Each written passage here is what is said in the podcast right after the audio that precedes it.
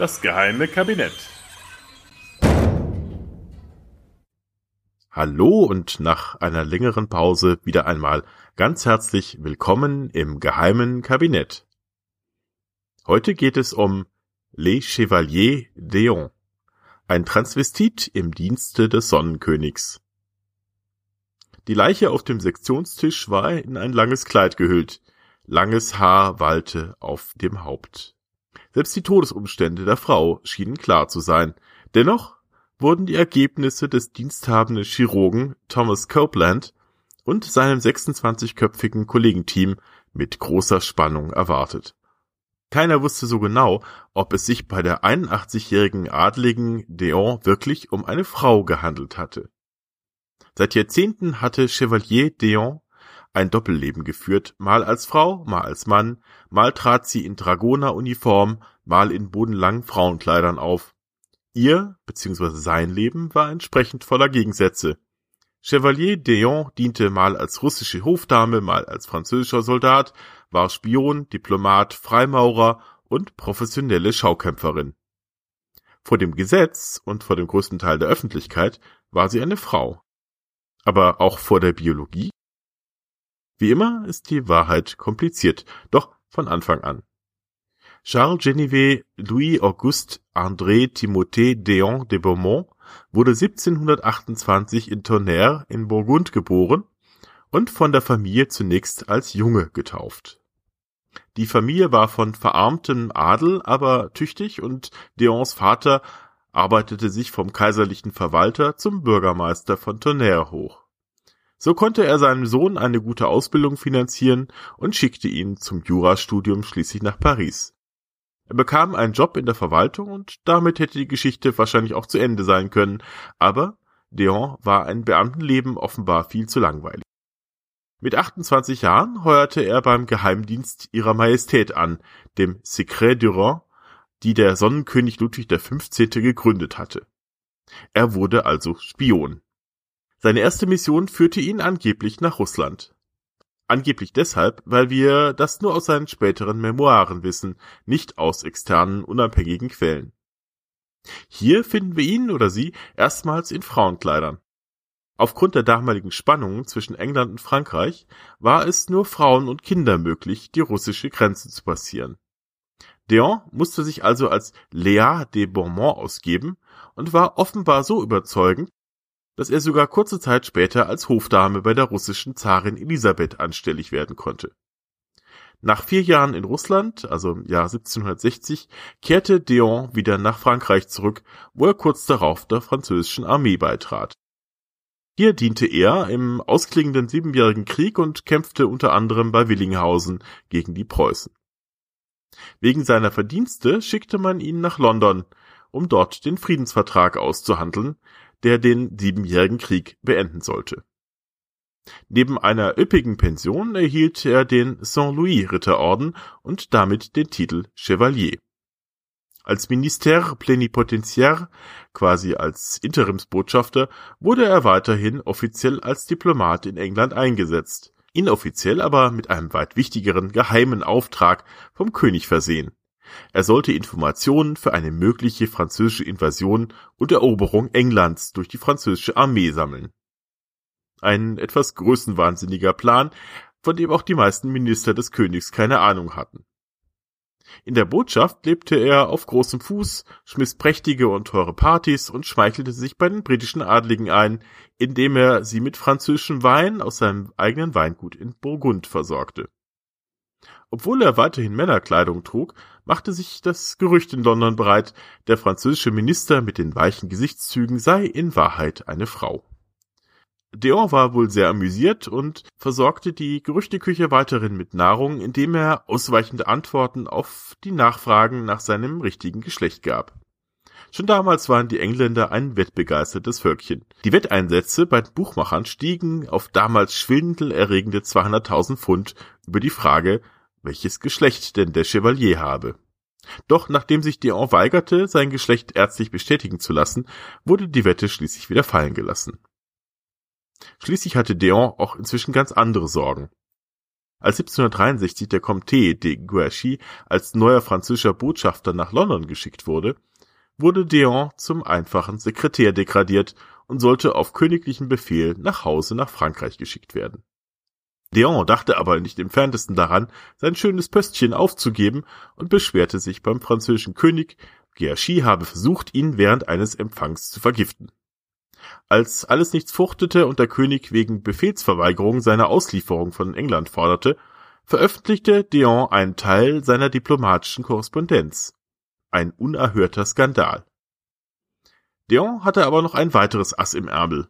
Ludwigs des 15. Invasionspläne für England, deren Veröffentlichung konnte der König schließlich nicht riskieren.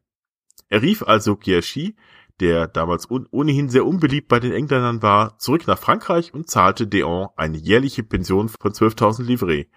Oder besser gesagt, ein Schweigegeld.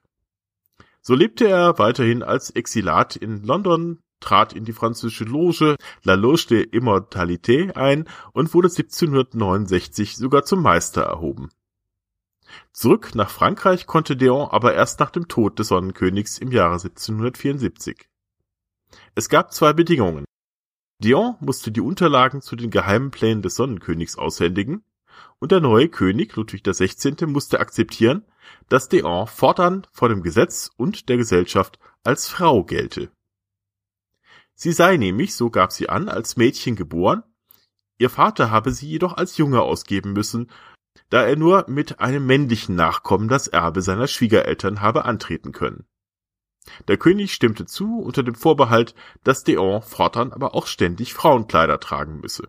So kam es also schließlich, dass der 49-Jährige als Chevalier Charlotte d'Eon am 21. November 1777 König Ludwig und seiner Gemahlin Marie Antoinette in prächtigen Frauenkleidern seine, ich meine ihre Aufwartung machte.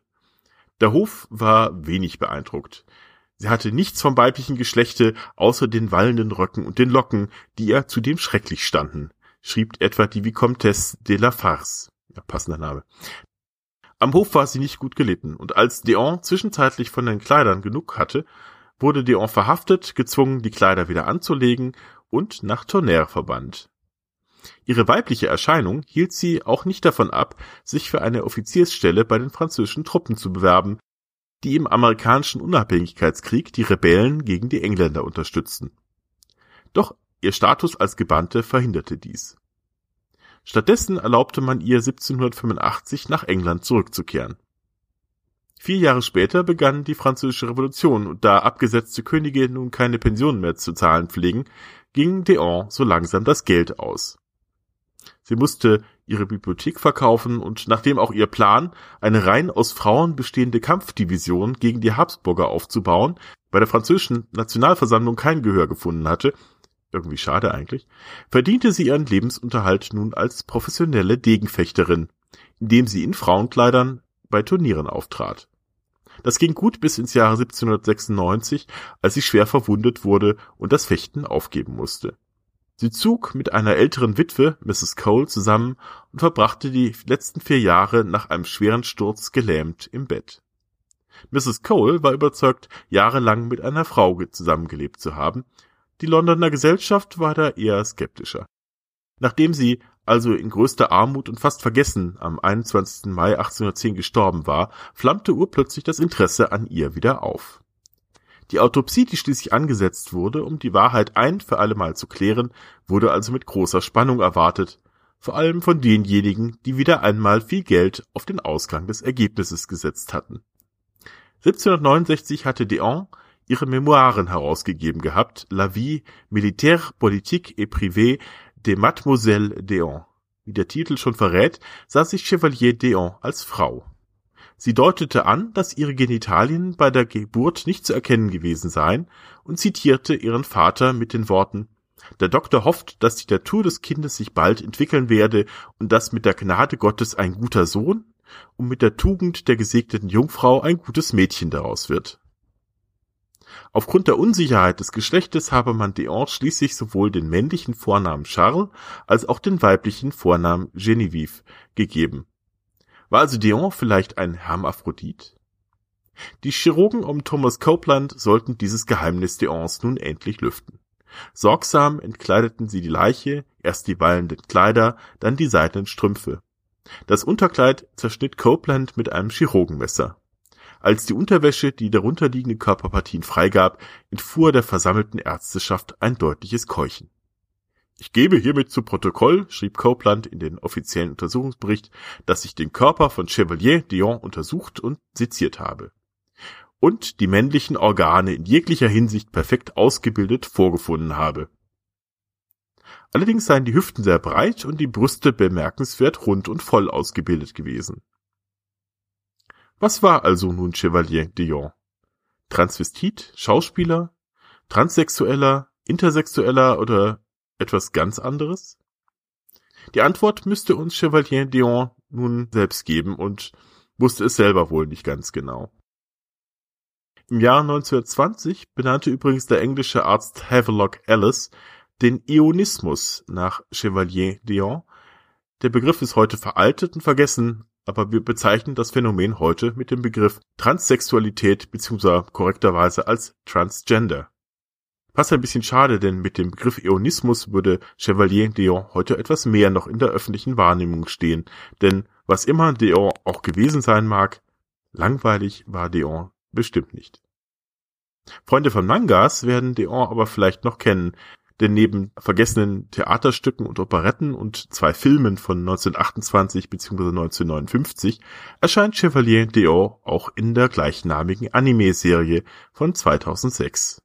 Hier steht Chevalier Deon stellvertretend für all die Widersprüche dieser Epoche, wie die da wären Reichtum und tiefe Armut, Glaube und Häresie, Diplomatie und Verschwörungen bis hin zu den Verheerungen des Krieges im Gegensatz zu einer überbordenden Blüte der Kultur. Eine Interpretation, die vermutlich auch Chevalier Deon gefallen hätte. Damit erst einmal wieder vielen Dank fürs Zuhören und bis zum nächsten Mal. Euer Butler.